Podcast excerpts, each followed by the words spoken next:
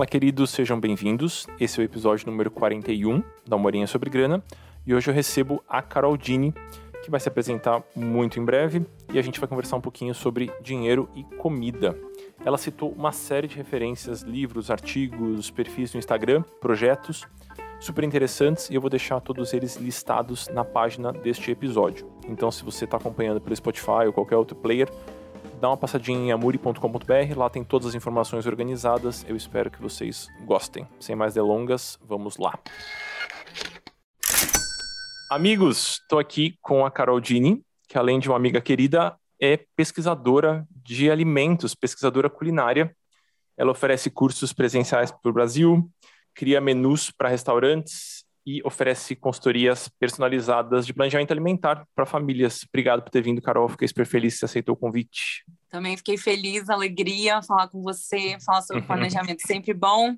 Eu queria começar, Carol, abrindo meu coração e contando uma história da, da minha relação com a comida, né? Quando eu estava pensando no que, que eu poderia trazer para o nosso papo, eu comecei a pensar em como eu me relaciono com a comida e sobre como isso foi acontecendo nos últimos anos quando eu saí da casa dos meus pais, quando eu comecei a morar sozinho e tudo mais. E aí queria que você me contasse se são fases frequentes, de acordo com o que você conversa com a turma por aí. Uhum. Para mim, a comida sempre foi uma puta alegria. Mas assim, uma alegria. Eu gosto muito de comer. Eu gosto demais de comer assim. Tanto que eu lembrei que da última vez que eu fui para BH, antes da pandemia, que a gente foi almoçar, jantar na sua casa. Assim, o jantar na sua casa é, era um evento no meio da semana. Eu falei, puta, além de ver pessoas que eu gosto muito, eu vou comer a comida daquela cozinha, bom demais. Então, para mim sempre foi algo muito prazeroso, assim. E sempre foi algo que eu fui lidando sem muitas amarras, assim, eu sempre comi muito, mas sempre fiz muita atividade física, então eu meio que não sentia, era jovem também, então meio que não sentia, assim.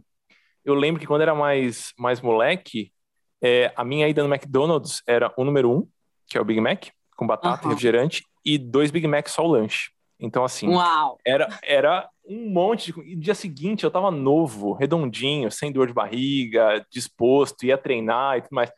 Os anos foram passando e, obviamente, que essa relação de extremo prazer e não preocupação e não cuidado com a alimentação, ela foi se mostrando bem inviável. Então, hoje, uhum. se eu janto no McDonald's, dia seguinte de manhã, acordo meio podre, assim, e o gosto foi mudando. E, e aí, com o tempo, eu fui amadurecendo um pouquinho essa, essa relação, tendo cuidado que eu vou pôr no meu prato, é, vem dos meus Sim. gostos tal.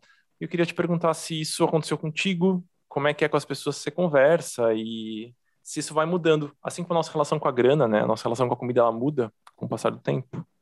Sim, muda muito. É, eu acho que existe dois tipos, existem dois tipos de cozinha. A cozinha doméstica, do dia a dia, que é tarefa, aquela de matar a fome, e que na maior parte do tempo não está aparecendo em nenhuma rede social, né? Porque a cozinha que aparece para gente, a instagramável, a bonita, a social, é aquela feita com carinho, com muito tempo, e existe uma grande confusão entre essas duas cozinhas. Então, assim, para mim, comida é sempre um prazer, é, mas quando é aquela comida corrida, no intervalo entre trabalho, que você tem pouco tempo para poder fazer, é tarefa doméstica, assim. Então, antes de mais nada, eu acho bem importante a gente fazer essa diferenciação, porque senão é, a gente cai nesse lugar, né, de romantizar e, é, e é interminável. A comida, é um, a cozinha é um lugar interminável, tarefa doméstica, mas sim, é, as pessoas falam muito sobre isso, assim, sobre tentar achar esse prazer e que as coisas vão mudando ao longo dos anos. É, eu já tive muitas fases com a comida na minha vida. Eu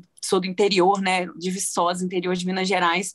Cresci vendo minha mãe cozinhando e tudo, mas depois que eu mudei para BH, uns 12 anos, minha relação mudou completamente, porque eu não tinha acesso a determinados ingredientes, eu não tinha é, esse olhar que vai desde ah, quem está plantando a minha comida, é, como é que as coisas estão sendo feitas pelo caminho, quem está atravessando. Então, isso tudo vai mudando e hoje em dia eu só consumo vegetais, eu sou vegana, né? Então, além disso, o que eu como mudou completamente.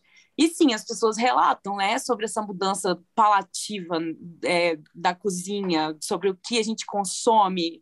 Isso acontece muito.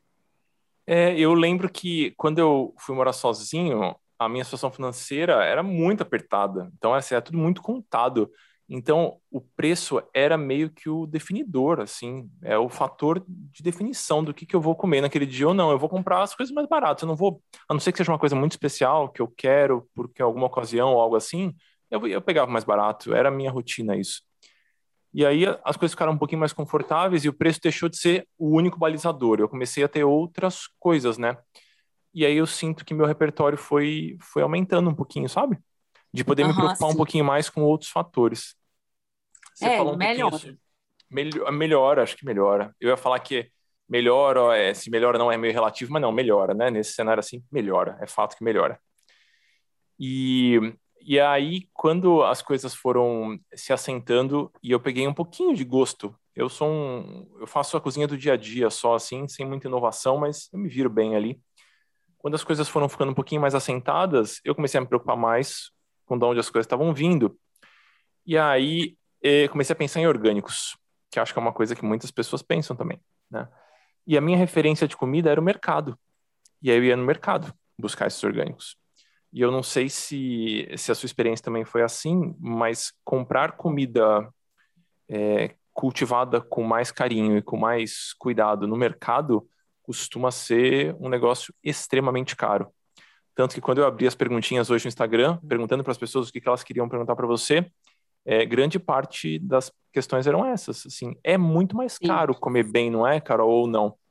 Então, eu queria que depende. a gente ponderasse sobre isso. Ah, eu queria esse depende. Sim, Me conta depende, depende bastante, assim. Porque, primeiro, a gente está vivendo uma situação hoje no Brasil que a fome aumenta a olhos vistos, né? É, e falar sobre planejamento alimentar quando muita gente não tem o que comer é um lugar que a gente tem que ter, assim, fazer vários recortes.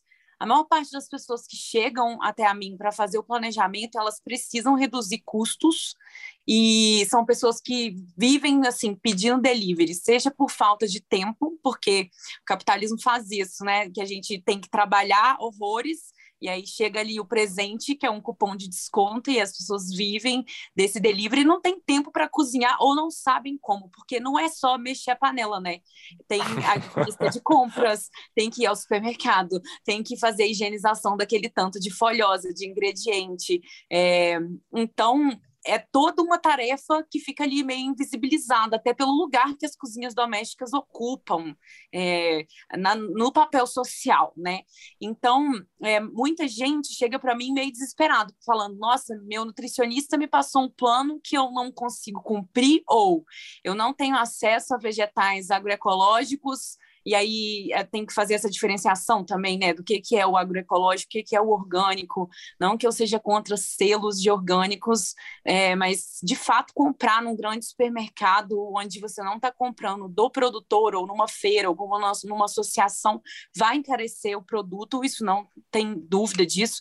E a gente vive no país onde não há políticas públicas suficientes para que esses vegetais sem veneno cheguem aos pratos ao prato de todas as pessoas. Então, essa é uma grande questão. Então, quando a pessoa me procura, é, eu oriento, se ela quer consumir mais vegetais agroecológicos, eu oriento para ver se ela tem condição até de ter acesso a uma feira, porque muita gente às vezes mora tão longe das feiras que ela não tem outra opção. Então, se ela quer comer um vegetal sem veneno, ela vai ter que fazer a compra do vegetal orgânico, né, que é o que é o do supermercado, que a rúcula chega, chega às vezes, eu já vi em determinadas épocas, porque ah, tem essa coisa também, né, de fugir um pouco da sazonalidade, a rúcula está custando, sei lá, 10 reais um molho de rúcula. E às vezes a gente não tem mesmo, assim, quando eu não tinha esse, esse contato com agricultores e tudo mais, você não entende a importância de um vegetal, que ele não tem agro, agrotóxico ali no meio. Então, assim, qual é o valor desse, desse vegetal e por que ele não é uma mercadoria, né? Assim, porque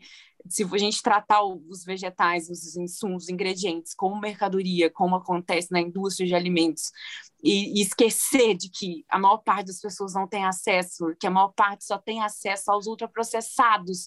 Então, assim, tem que fazer muito recorte e tudo depende da demanda que a pessoa vem para mim, sabe? Eu tinha um pouquinho dessa. Ainda tenho, talvez, mas estou desconstruindo pouco a pouco essa ideia do que o comer saudável é necessariamente muito mais caro, porque minha única fonte de preço e informação sobre comida era o mercado. Uhum. E aí, em Brasília, que é a cidade onde eu moro hoje, existe, existem as tais CSA, que são as comunidades Sim. que sustentam a agricultura. Uhum. E aí eu uhum. cheguei em Brasília e pedi indicações, né, de quais são as que atendem ali, qual, como é que funciona esse, esse ecossistema ali dentro de, de Brasília. E aí eu caí, peguei um contato de uma CSA e eu fui conversar com o um rapaz ali. E aí, eu vou falar valores aqui, porque eu acho que não é segredo para ninguém e é legal uhum. todo mundo saber. Aí ele me falou assim: ah, custa 320, né? Aí eu falei, caceta, 320 uma cesta de orgânicos? Ele falou, não, 320 é a mensalidade que você paga por quatro cestas de orgânico. Uhum. Aí eu falei, uai, 80 reais por semana? Hum, parece que tá, tá cabível, assim, né? E eu falei, deve ser uma cesta pequena. Juro, Carol, é uma cesta que eu e a Gabi não damos conta de comer numa semana uhum. por 80 reais. E aí eu questionei, né? Porque as pessoas perguntam o que, que você faz da vida? Eu falo, eu sou consultor financeiro. E as pessoas começam a falar dinheiro. Uhum. E aí eu falei, putz, Thiago, eu achei barato a cesta. Aí a frase que ele me falou e que me marcou muito foi: Cara, é só cortar os intermediários do, mes do meio que todo mundo come bem. Foi Exato. isso que ele me falou. Uhum. E aqui é para mim foi acontece. muito importante, assim, porque eu vejo ele chegando com a Kombi dele e a mão suja de terra. Ou seja, ele acabou de pegar aquele alface uhum. de lá uhum. e botou nas cestinhas. Então, essa frase me marcou muito. Queria que você comentasse um pouquinho. Sim, é, eu li um livro há pouco que é Donos do Mercado, que é uma reunião assim de jornalistas que fizeram essa pesquisa assim sobre como funcionam os grandes supermercados, modelo, né, de como funcionam as vendas, as estratégias e tudo mais. E eu não sabia que existiam, que existia a possibilidade de tantos atravessadores de quem faz o plantio até quem chega ao nosso pratão, às vezes tem ali no meio do caminho sete, oito atravessadores, porque é, isso encarece absurdamente o alimento. Então, assim, hoje a minha cesta ela chega direto de quem produz também. Mas a gente tem que tomar um pouco de cuidado, assim, com esse direto de quem produz, porque às vezes está imbuído ali no meio outros atravessadores e essa, porque existe essa, essa romantização do conceito, né, o direto do produtor. Então, quem realmente está trazendo isso para a gente? A Carla do Outra Cozinha tem até um texto muito bom sobre isso, de como assim houve a cooptação mesmo desse termo para poder fazer crer que é, que é o produtor que está te entregando e que aquilo ali não passou por uma rede então, assim, é, fazer essas diferenciações é fundamental e geralmente as pessoas realmente não dão conta das cestas. Eu tive uma experiência muito interessante, porque eu sou advogada. E aí eu trabalhei durante muitos anos numa empresa como advogada coordenadora de lá, e era uma empresa gigante que ela tinha é, salas em 11 andares lá de um prédio. Aí eu tentei levar para as pessoas isso, da importância da gente comer algo sem veneno e tudo mais. E aí peguei, fiz contato com um pequeno produtor que estava muito precisando da vazão a tudo que ele plantava. Ele estava assim, ferrado na época, tanto financeiramente quanto emocionalmente, porque as pessoas no campo sofrem muito. Inclusive, é no campo que os maiores que, que a maior parte dos casos de fome no país hoje acontece. Então, assim, é uma contradição enorme, falando em termos financeiros, pensar que a gente está exportando tanta comida, né? Enfim, é uma questão que eu deixo mais para você. Mas aí a gente começou a fazer essa ponte para levar cestas para a galera, e às vezes eram, eram cestas são gigantes, que as pessoas elas não sabiam muito bem o que fazer com aquilo. E aí já surgiu minha vontade de pensar, poxa, não adianta só a gente receber uma cesta super diversa, mas não saber lidar com aquele alimento, não saber manusear, não saber como qual técnica culinária Conservar, vai usar. talvez. Sim, e as pessoas desperdiçam o alimento. Eu não sei se acontece com você, às vezes, de. É, é comum, assim, né? Porque quem desperdiça alimentos é muito mais a, a, indústria do que a gente. Então, assim, nada de culpa de desperdiçar umas coisas, às vezes, evitar, porque, né, é uma comida, por favor, não vamos jogar fora, mas é, acontece isso, das pessoas, elas não conseguirem lidar mesmo com essas cestas gigantes. Então, assim, se vocês puderem, quem está ouvindo aí, consultar o site da prefeitura, porque às vezes as prefeituras disponibilizam onde tem cesta, e vai muito da vontade também. Acho que tem que existir uma, uma educação social para a gente compreender a importância de consumir dessa maneira, né? Sabe uma coisa que, o, que esse mesmo responsável pela CSA me falou? Ele falou que um grande, um grande entrave que ele enfrenta na hora de conversar com as pessoas que estão interessadas em cestas é que você não escolhe o que vem na cesta. Você vai receber o que a terra está produzindo, o que me parece que faz muito sentido. Mas a uhum. gente está numa época em que a gente basicamente só vê o que a gente quer, só come o que a gente quer, a maior parte das pessoas, né, que tem esses privilégios. Então isso choca um pouquinho. Então, no começo, para mim também foi um negócio muito doido, porque eu nunca tinha comido almeirão na minha vida. assim. Uhum. A selga eu não sabia muito bem o que era, assim, então eu comecei a ter contato com muitas coisas, mas esse esse luxo da escolha eu fui deixando de lado. No começo uhum. um pouquinho, talvez a contragosto, e depois eu comecei a gostar de ver, eh, de estar tá em contato com outras coisas e comer o que está no prato, sabe? Minha mãe sempre falava isso para mim assim, Dudu, você vai comer o que está no prato e é isso aí. Uhum. Então isso para mim foi um foi um aprendizado grande também. A, Falando um pouquinho, desculpe, pode falar. A sazonalidade, é não, é só para complementar a sua fala, assim, que a sazonalidade é isso, né? É a gente ter, entender o que está disponível, até porque, assim, nós estamos, no, nós estamos num país enorme, então é difícil dizer o que é sazonal, mas até nos, no próprio SEASA, que são os maiores centros de abastecimento do país todo. Se você entra lá no site, eles trabalham com a questão da oferta e, é, e da procura para poder tabelar os preços. Então, se a gente entra no site, mesmo que tenha lá a berinjela o ano inteiro, ela vai ter a época que ela está com a safra então, dá para poder entrar nessa questão também, sabe, de entender, até quem não tem acesso às, às, aos vegetais agroecológicos, tentar entender por alto e, e só uma, observar o preço, eu acho que já é, sabe? Você está lá no sacolão, pode ser num, num, supermercado, na maior rede. Só de você observar o preço, você já provavelmente, já, do que, que eu já conversei com vários agricultores, não é certo, igual a gente falou, tem muita gente no caminho, mas pode ser que você esteja consumindo pode ser que você esteja consumindo menos veneno comprando uma coisa que está na época, mas isso vai variar demais, né? Não vamos romantizar, mas vai variar de acordo com o lugar que você está, onde você está comprando, tudo mais. Justo, legal. E deixa eu te perguntar uma coisa. Na minha área, na área financeira, é, a gente está acostumado a buscar algumas fórmulas. Então as pessoas sempre me perguntam, Amor, quantos cartões de crédito, quantas contas correntes, qual é o melhor investimento? Faz um passo a passo. Isso acontece na minha área. E aí, quando eu abri a caixinha no Instagram, as pessoas falaram: não, qual que é a fórmula do planejamento alimentar? Por onde que eu começo? Qual é o passo a passo? Então, eu sei que você vai me mandar um depende e que vai das necessidades de cada um, mas eu acho que tem algumas premissas que, que são importantes para quem está querendo se planejar um pouquinho melhor. Né? Você pode comentar Sim. um pouquinho, Carol, como é que você faz na sua casa? Como é que seus amigos próximos fazem? Como é que você orienta a turma que te procura? Uhum. Eu acho fundamental é entender o consumo da casa. Então, uma das primeiras perguntas que eu faço para a pessoa é: você tem ideia do quanto que você gasta com comida por mês? E a maior parte diz que não, né? Assim, é raríssimo alguém dizer, ah, eu sei porque eu vou puxar o meu extrato aqui do iFood, então eu vou saber quanto é.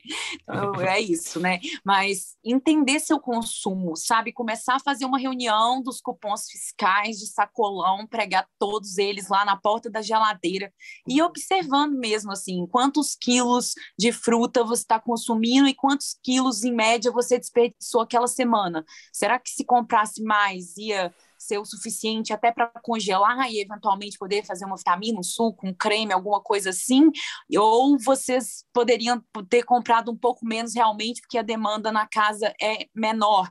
E aí passa também pelas raízes e pelas folhosas. Eu acho que é o passo número um, é entender esse consumo, pregar na porta da geladeira e fazer nesse trabalho minucioso, que não é fácil, né?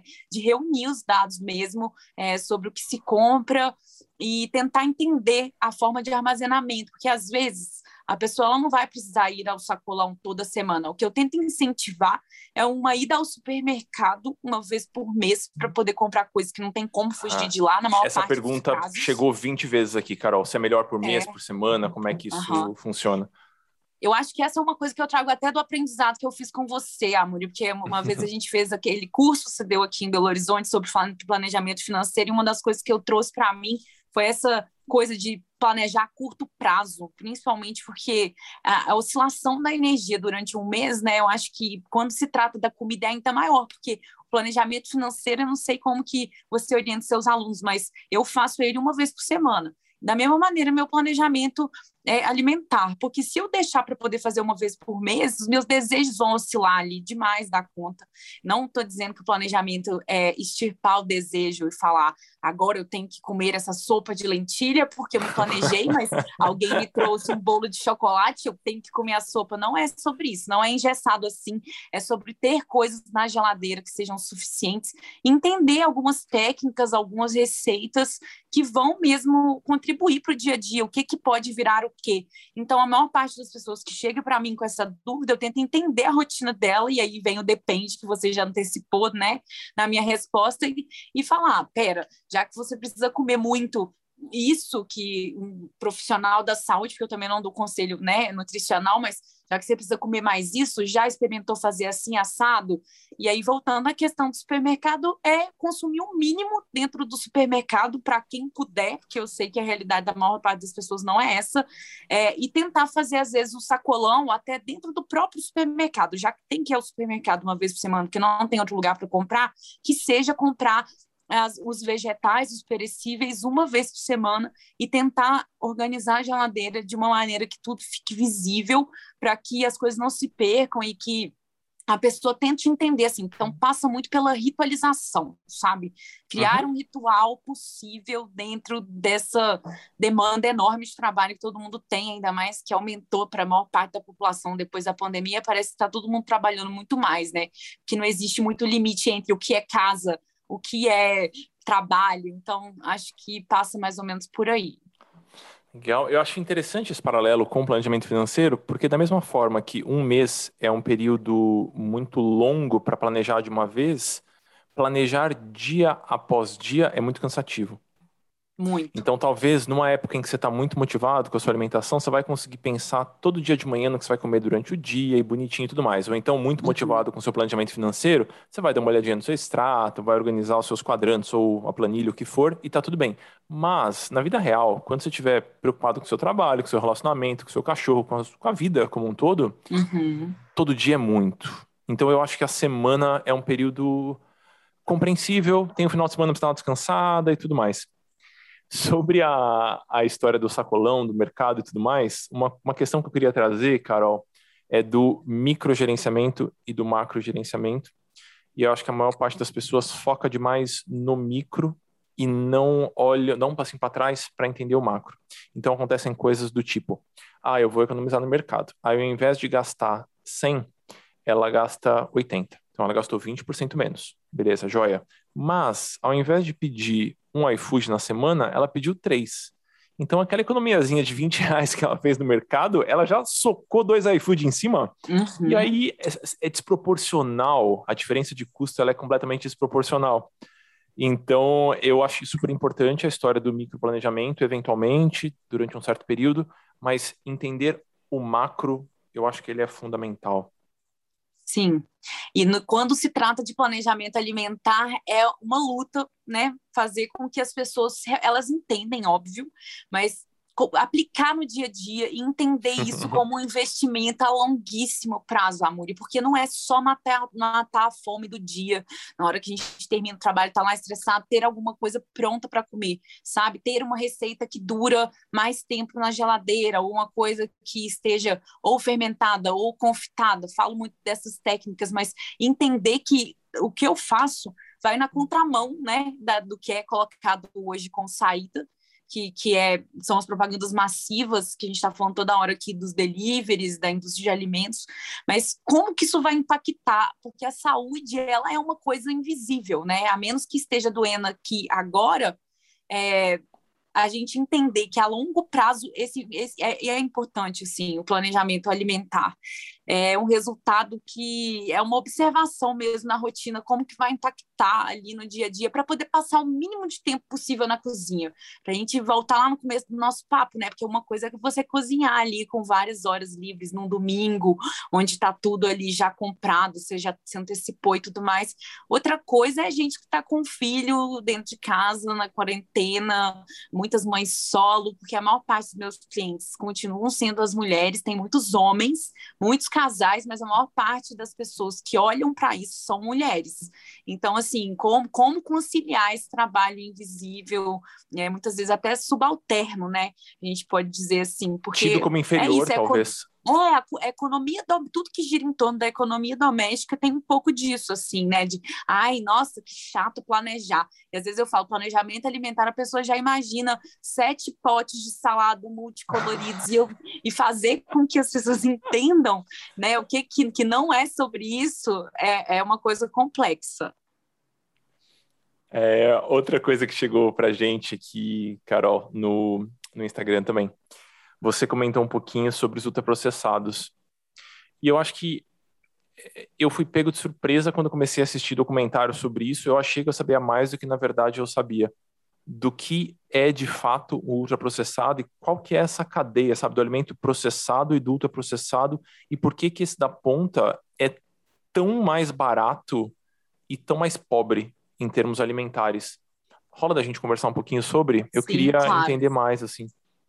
O Guia Alimentar para a População Brasileira, ele é um documento público muito bem estruturado, desenhado, um PDF acessível, é só baixar na internet que ele é aclamado no mundo inteiro, inclusive durante o governo Bolsonaro, ele sofreu represálias, assim, porque é, entender o que o ultraprocessado ele não pode ser é, a maior parte do que a gente está consumindo em casa por uma questão de saúde, é, você ir contra todas as propagandas que acontecem. Então, é, quando você pega esse guia e observa que a gente tem que priorizar grãos, alimentos in natura, é, os vegetais, e, e depois ir para um, um, alimento ultraprocessado, que ele passou por um processo de industrialização é, a ponto de ter lá né, muitos aditivos químicos, substâncias que a gente nem sabe pronunciar o nome, e tem que fazer essa diferenciação do que, que é o alimento industrializado, que ele passa por uma indústria, e não significa que ele é ruim para a saúde, ele pode ter, às vezes, sei lá, dois ingredientes, mas ele é um produto industrializado industrializado, outra coisa é um ultraprocessado. Então, assim, são duas pontas diferentes. É, não é que eu não consuma ultraprocessado, eu consumo sabendo o que, que é que eu estou consumindo. Então, indico bastante para as pessoas baixarem esse guia alimentar. Eu vou deixar na, nas referências aqui do episódio, Carol, para todo mundo, Sim. que eu acho que vai ser legal. Acho interessante. E eu, uma coisa que eu conversei na temporada passada com o Diego. O Diego tem o Saúde na Rotina. Ele é professor de educação física, fala muito mais sobre exercício, mas eventualmente esbarra na alimentação. E ele é um cara muito ponderado. E aí uma, uma dica que ele dá sempre no canal dele é sobre ler rótulos. E aí eu comecei a fazer isso, né? Quando eu comecei a acompanhar o trabalho dele já há alguns anos, comecei a fazer isso, de tentar entender. Alguma coisa eu vou entender, não vou entender tudo, mas alguma coisa eu vou entender. E aí, uma coisa que eu, que eu aprendi é, pelo menos a, na capa do rótulo, você olha ali, por exemplo, mel. Aí tem alimento tipo mel. Então, assim, se é um uhum. alimento tipo mel, ou alimento. Assim, é, é quase como se você olha os ingredientes do mel, tem tudo menos mel. Então, às vezes, uma olhada rápida para isso acaba já clareando um pouquinho, já dá um pouquinho mais de base, mesmo para quem, como eu, é meio ignorante no assunto.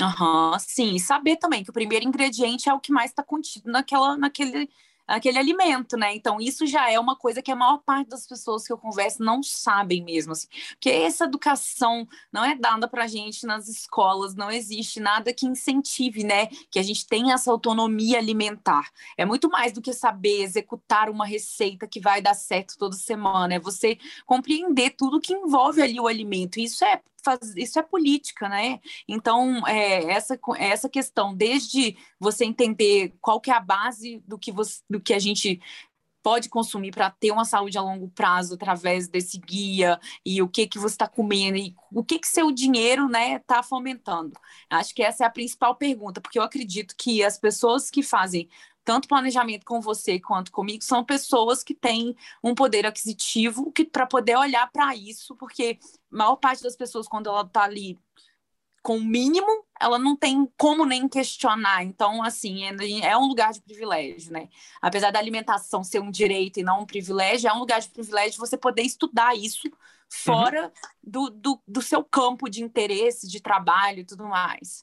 Então, quanto mais informação a gente puder buscar, e aí eu sempre recomendo o trabalho da Ju Gomes, que é uma jornalista, e ela tem o, o Jornal do Veneno, que é o podcast, tem também lá o Comida Saudável para Todos, onde ela passa receitas a 10, 10 reais. E ela fala muito sobre essa questão, assim, ela tem uma parceria é, com quem faz os estudos, né, sobre é, o que, como ler rótulos. E acho que isso já pode clarear bastante a cabeça da galera.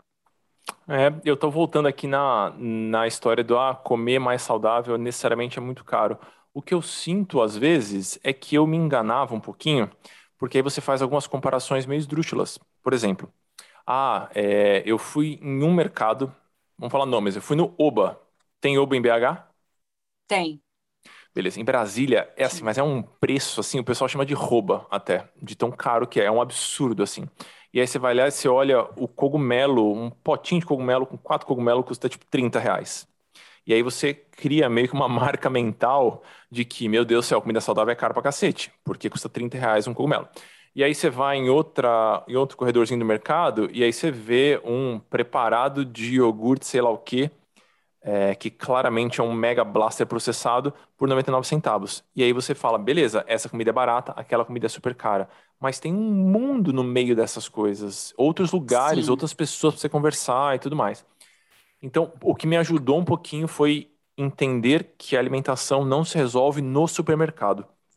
Mas, para conseguir pensar sobre isso, você vai ter que abrir um tempinho na agenda. Você vai ter que se preocupar com essa questão, você vai ter que começar a se mobilizar um pouquinho. Então, queria voltar nesse ponto, Carol. Se a gente for pensar em planejamento alimentar, vamos supor que a pessoa não conseguiu te contratar, por qualquer motivo. Mas ela quer melhorar algumas coisas, ela quer melhorar a base como é que a gente começa? Aquelas coisas assim, de base mesmo. No meu cenário da educação financeira, eu falaria, ao invés de ter quatro contas correntes, tem uma só. Já vai uhum. melhorar bastante a sua bagunça, assim, né? Ao invés de ter cinco cartões de crédito, passa tudo no cartão, passa no débito. Já vai melhorar muita coisa também. Na alimentação existe esse paralelo? Algumas coisas fáceis, assim, que a gente pode fazer uhum. que já vai melhorar. Eu acho que ter comida na geladeira, no sentido de se planejar para poder ir ali no supermercado ou no sacolão e deixar algumas coisas assim descascadas, semi-prontas, para poder facilitar. Então, vamos falar da rainha do Brasil, que é a mandioca, por exemplo, que dá em vários lugares a gente tem acesso, especialmente nessa época agora. Se você deixa uma mandioca imersa na água, ela vai ficar lá a semana inteira, você não precisa congelar ela, ela pode estar até descascada. Então, assim, se você tem lá a mandioca, a fruta congelada, é, uma coisa pré-encaminhada, e você já sabe quais são as receitas fáceis e rápidas, que seja fazer uma sopa na pressão. Estou falando do básico, do mínimo, de uma comida mesmo, para estar tá ali resolvendo seu problema, sabe?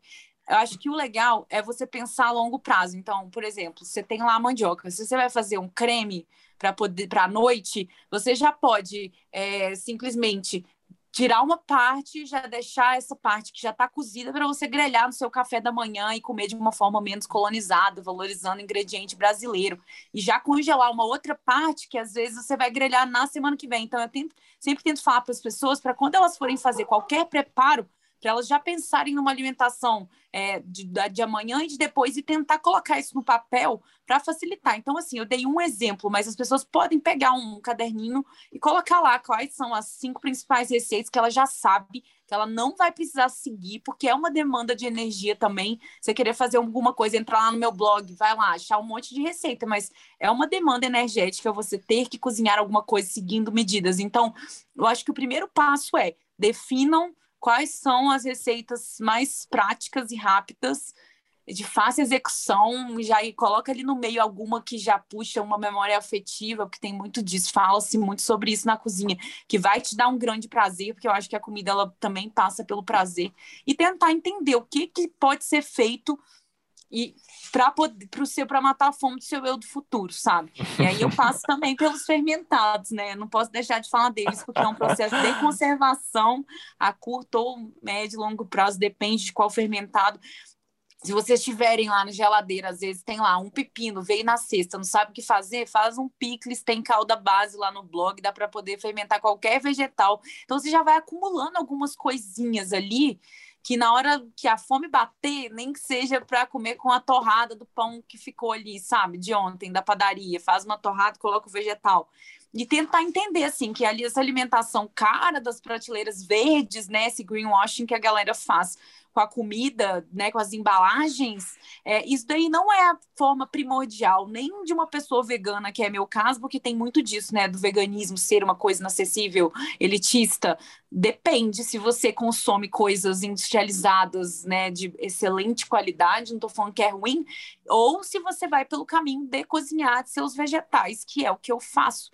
E eu garanto que esse caminho é muito mais barato. As pessoas ficam chocadas, assim, que às vezes chegam para mim e falam que a alimentação ela custava o quádruplo do que custa agora. Então, olhar para o planejamento alimentar é isso, né? É o investimento. Rola sopa congelada, Carol?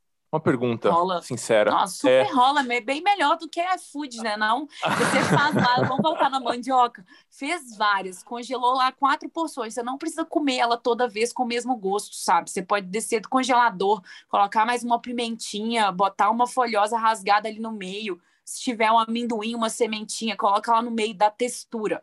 Amanhã vai ter que comer a mesma coisa de novo, você coloca outra folha, um vegetal ralado, uma beterraba, bota outra cor, inventa, bota um tempero, sabe? Eu acho que vai por aí também, assim, da gente não ficar associando o planejamento a uma comida congelada, sem graça. E aí a galera brinca, né? Fala que é a mesma coisa cara de cocô de neném, aquela comida do freezer que perde, perde textura, perde tudo e você não tem prazer de comer aquilo. Então, como é que eu vou lidar com isso para poder se tornar uma coisa que eu vou ter vontade de comer, né?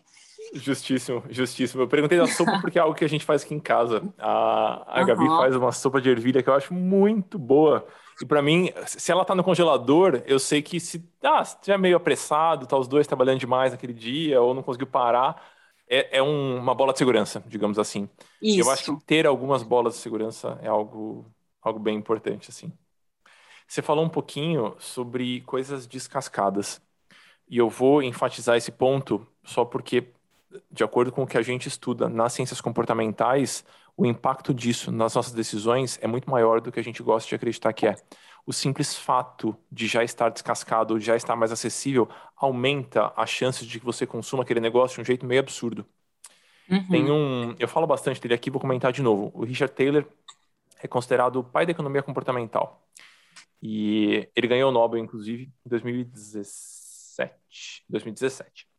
E ele, grande parte do, do estalo inicial da pesquisa dele sobre o comportamento veio das reuniões que ele tinha com os colegas economistas, das festinhas que ele tinha, colegas economistas, e ele percebia que dependendo da onde estava o katsu da cestinha de castanha, as pessoas comiam mais ou menos. Então, se as pessoas uhum. tivessem que levantar e caminhar até o móvelzinho onde está a cesta de castanha, elas comem menos do que se a cesta estiver na sua frente ali, para só esticar a mão uhum. e pegar. E parece uma coisa boba, mas veja, a gente está, de certa forma, condicionando o nosso comportamento, né? manipulando a nossa tomada de decisão a nosso favor, pelo simples fato de estar aberto na sua frente o negócio, ou de estar descascado ali as coisas. Exato. É, e eu vejo o quanto os mercados se aproveitam muito disso. Então, eu vejo no mercado, mercado grande em capital, aparece o melão descascado. Cobra três vezes o preço do cato do melão, mas já aparece descascado. E as pessoas compram porque já está descascado. Então, como é que a gente pode usar esses pequenos truques, essas pequenas movimentações a nosso favor? E não deixar só que eu pague três vezes mais o preço do melão, sabe? Amigos, uma ressalva importante que eu estou acrescentando depois da edição deste episódio. Eu critiquei a questão dos alimentos já descascadinhos e hiperinflacionados. Então, o melão, que já vende descascada no mercado, por exemplo, e eu não considerei que para algumas pessoas isso pode ser fundamental, como, por exemplo, pessoas que possuem algum tipo de deficiência física. Então, estou acrescentando aqui porque eu nunca tinha me atentado para esse ponto, talvez você também não. Enfim, aprendemos todos. Isso faz parte do planejamento total, assim. É, acho que eu faço um paralelo sempre com a galera que faz a consultoria comigo, que é a mesma coisa de você separar uma roupa para você fazer uma caminhada ou uma corrida no dia seguinte. Porque se você acorda com frio e você tá lá de pijama e você reveste sua roupa de trabalhar e sem separar a sua outra roupa, a chance de você ir correr é mínima. E na cozinha acontece o mesmo. Então, a chance de você comer um brócolis que você já despetalou ele ali, ou uma couve-flor, que é só botar no forno, regar com azeite e assar. São, assim, coisas práticas. É infinitamente maior sabe? Até porque se você deixa lá o seu alimento é, na geladeira do jeito que veio do mercado e lá no meio, sei lá, tem algum bichinho, alguma coisa, ele está levemente úmido, ele vai estragar muito mais rápido. Então, acho que faz parte de olhar para o planejamento alimentar isso, até da maneira como a gente guarda as coisas na geladeira, a forma que se organiza. Eu trabalho muito com isso, com a questão visual, porque se os supermercados eles trabalham tanto com a disposição dos, do, da, dos produtos nas gôndolas, por, e, e, se o iFood tem lá um cardápio lindo, maravilhoso, que a galera monta e vai fazer foto, alta produção, e a nossa geladeira tá uma miscelânea de bagunça, como é que vai ser gostoso co cozinhar, sabe? Então, o planejamento alimentar, ele passa pela beleza também dos alimentos. E pode ser qualquer coisa, viu? Pode ser assim, desde você conservar uma cenoura imersa na água, tal qual mandioca, para ela não ficar ao longo molenga. prazo ficar murcha, ficar molenga e tal. Então, é, tudo isso faz parte, sabe? É você fazer uma, um direcionamento da sua energia para conseguir lidar com aquele alimento a longo prazo, e nisso nós estamos falando, ou da semana, se for o caso de um alimento perecível, ou ao longo do mês, porque a gente acumula, não tem jeito. Você vai lá numa casa granel, compra uma farinha de uva, você nunca usou aquilo, não sabe como faz, e a sua disposição para poder aprender uma receita, se você não tiver ainda uma prática muito grande na cozinha, vai ser deixar aquele negócio estragar. Na hora que você vai olhar para aquilo, já tem bicho lá dentro, sabe? Então, assim, as pessoas fazem muito isso, muito, de comprar ingredientes na base da compensação. Então, por exemplo, você foi direcionado para o mercado. Eu vou citar outro exemplo, uma rúcula, né? De novo, você foi comprar uma rúcula e não tinha através do mecanismo da compensação, você quer comprar duas couves, porque senão você fica com a sensação de que você, sabe? Então, que você vai faltar o alimento. Então, se você tem essa lista e consegue entender as quantidades, você já vai minar essa questão, esse desperdício, esse gasto desnecessário. Sabe um ponto que me, me frustra um pouquinho com relação hum. a, a essa história toda da alimentação e do tempo? Eu me sinto um pouco deprimido quando eu não tenho tempo de comer com calma, preparar ou preparar minha comida ou comer com calma, sabe? Porque veja, é, é, literalmente a atividade mais basal que a gente tem enquanto, enquanto bicho que somos, assim. O fato de uhum. você não ter tempo ou energia para comer, ele fala muito sobre a sua vida, né? Porque, assim, é, é o que você tem que fazer para não morrer. É a, é a, atividade básica. Você trabalha para ganhar dinheiro e uma das coisas que você precisa fazer com seu dinheiro é comer. Então, eu fico um pouco... Quando eu entro nessa, nesse turbilhão, às vezes acontece. É, de estar tá trabalhando demais e, puta, eu me vejo comendo na frente do computador, eu acho aquilo de uma acho deprimente, assim, porque eu falo, putz, eu errei, assim, eu tenho meus privilégios aqui, e mesmo assim eu não separei uma porra de uma hora do meu dia para eu comer com calma. Então, eu às vezes tenho que sair desse ciclo de culpa, mas para mim é uma questão. Mas é deprimente mesmo, e essa é uma coisa social, né? Assim, eu estava lendo uma pesquisa esses dias falando que os americanos, norte-americanos, têm às vezes 20 minutos para poder fazer todas as refeições de um dia, sabe? E cada vez mais o nosso tempo ele está sendo sucateado, assim, com a supressão dos direitos trabalhistas, a uberização do trabalho em geral. E as pessoas falam isso para mim: poxa, se eu não tenho tempo de comer, eu vou ter tempo de me planejar. Mas se você não se planejar, você vai ter tempo de comer. Então, por, por, então assim, eu tento não, não romantizar isso, justamente porque a maior parte das pessoas, e voltando, principalmente os pais, na, pais na pandemia com criança para cima e para baixo dentro de casa, é muito difícil olhar para essas coisas, mas quando a gente consegue assim ter um panorama geral e tomar algumas mínimas atitudes que vão ser benéficas a coisa melhora um pouco, sabe? É igual planejamento financeiro. A gente sempre entra nele achando que é impossível e depois fala, putz, porque eu não fiz isso antes, sabe? Carol, queria te agradecer muitíssimo pelo papo e eu queria terminar te pedindo duas indicações. Uma indicação de algum conteúdo, algo curtinho, para quem quer entender só um pouquinho mais sobre essa história toda, e uma indicação um pouquinho mais parruda para quem quer de fato entrar com os dois pés nessa história. Queria que você comentasse os seus livros também. Tá. Bom, vou começar pelos meus livros. É, eu tenho dois livros hoje que estão na versão digital, porque já esgotou a, a venda física, mas dá para poder comprar, e quem é muito apegado ao físico pode imprimir, não tem problema nenhum. Um é sobre fermentação de vegetais, que não é só receita, sabe? É para poder ensinar mesmo, assim, até autonomia para fermentar vegetais. E o outro é sobre tempero para temperar a comida para essa sopa aí, para essa mandioca que está congelada, sopinha do seu congelador, não ter a mesma cara de sempre. É, tá lá no meu perfil no Instagram, arroba cebola na manteiga. E quem quiser também receitas gratuitas, eu tenho mais de 200 lá no blog, que eu recomendo também muitíssimo, porque são receitas fáceis e acessíveis. Eu tento usar ingredientes assim que são comuns, né, em toda parte do do país e valorizando é, os, os, mínimos preparos, sabe? É, dica, é, posso dar dica que não seja necessariamente sobre planejamento? Todas, Carol, todas. Eu tô lendo um, um, livro agora que eu negligenciei ele durante um tempo, assim, que eu achava, ah, não, vai passar por uma coisa muito ficcional, um romance bobinho. Não é, que é o Como Água para Chocolate, que ele conta a história é, de uma família de mulheres, assim, onde existem cozinheiras que vão ali herdando aquele fazer culinário. Então é um livro super interessante. Eu estou, assim, enrolando para terminar as páginas finais, tanto que eu gostei. Tem até um livro sobre ele, ele não é novo, é uma coisa que já está aí faz tempo, eu não lembro qual ano exatamente, mas é um livro super legal. E tem várias receitas, vai costurando toda a coisa da comida e da importância mesmo, né, da comida, é, passando por gerações. Acho que é interessante. E coisas para poder valorizar os nossos ingredientes brasileiros, eu vou indicar o blog da Neide Rigo, que é o Come-se, é, só jogar no Google, ela tem receitas, ela é uma enciclopédia ambulante. Então, se você digitar qualquer coisa, qualquer ingrediente nativo no blog dela, nunca aconteceu de eu não achar pelo menos um comentário sobre aquilo. Então, assim, para quem quer entender não só o comer, mas um comer político, um comer é, social, visitem o blog dela, acompanhem também no Instagram, que eu acho bem interessante.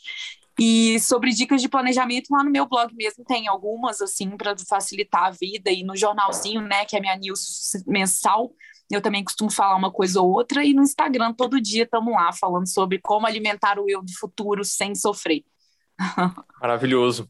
É, sobre essa última dica do Instagram, eu queria enfatizar isso, né? Porque as coisas têm que, de certa forma, estarem presentes no nosso fluxo mental, se a gente quer se desenvolver naquela área da vida em específico.